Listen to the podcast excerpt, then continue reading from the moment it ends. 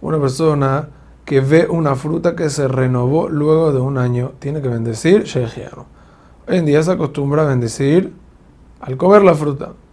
Al ser que en teoría, pero al ser que en teoría se diría, aún por solo ver la fruta, si iba a comerla y luego se le cayó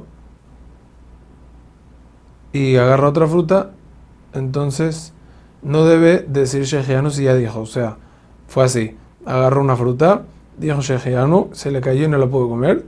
Le sirvió al Shejiano por haberla visto. Esta bendición no es obligatoria, pero es muy importante decirla porque estamos agradeciendo a Shem que nos dio la vida y el zehut y el mérito de presenciar las frutas que van dependiendo del tiempo. Según el primer Gadim, se debe bendecir primero Shejianu y luego la bendición específica de la fruta. De hacer al revés, el bendecir la veraja de la fruta, entonces según el primer Gadim se debe probar y luego decir Shejianu. Bediabat si probó entre la bendición y el comer la fruta, si no probó y dijo Shejianu ahí, no es considerado efsek.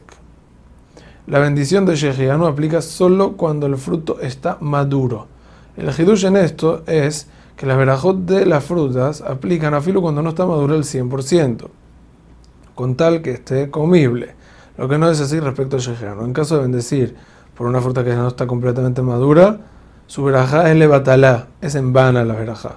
Sin embargo, el Radbad opina que si la fruta está en un punto que se bendice su bendición común, también se puede bendecir shejiano y es válido apoyarse en esta opinión en un caso de aprieto.